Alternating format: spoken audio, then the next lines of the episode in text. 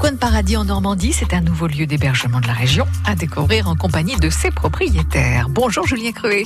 Nathalie, bonjour. Bonjour à toutes et à tous. Le manoir du Ribardon dans l'Orne à Neuville-Houlme. Oui, c'est entre Putange et Falaise, une terre de chevaux et de haras, terre choisie par deux anciens parisiens pour y vivre et y tenir des chambres d'hôtes. David et Philippe ont racheté les lieux en 2013. Ils ont fait quatre ans de travaux et depuis un peu plus d'un an, ils proposent quatre chambres à la location. Visite du rez-de-chaussée en compagnie de David Le Guyader, l'un des propriétaires. Allez, on entre. Par l'entrée principale, l'entrée noble quand même. On va pas vous faire entrer par l'entrée de service avec un très bel escalier en pierre. Je vous en prie qui fait donc office d'accueil lorsque les clients rentrent. Attention à la petite marche, il y a une petite marche. Donc ici, nous sommes dans le premier salon où on accueille les clients. Euh, ils peuvent s'installer ici pour se détendre et puis euh, commencer leur séjour en toute simplicité et en toute quiétude surtout. Au-dessus de la cheminée, c'est le buste de qui?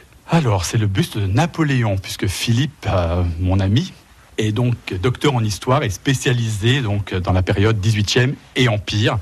Donc Philippe m'avait dit à l'époque, je veux sur la cheminée en marbre mon buste de Napoléon. En Donc, marbre. En marbre. Voilà, donc le buste de Napoléon trône sur la cheminée.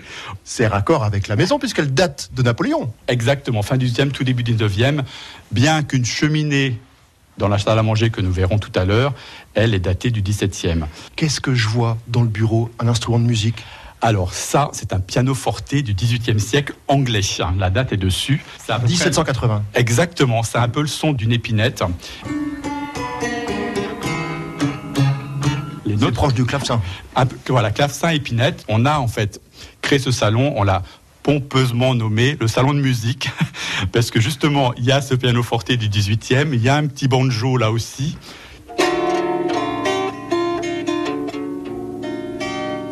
Des objets partout, beaucoup de tableaux. hein. Alors, nous sommes passionnés de peinture, hein, voilà, de, de toute époque, mais principalement 18e aussi et quelques-unes 19e. Alors, c'est très éclectique. hein. Vous avez une Marie-Madeleine ici, euh, 18e sur panneau de bois.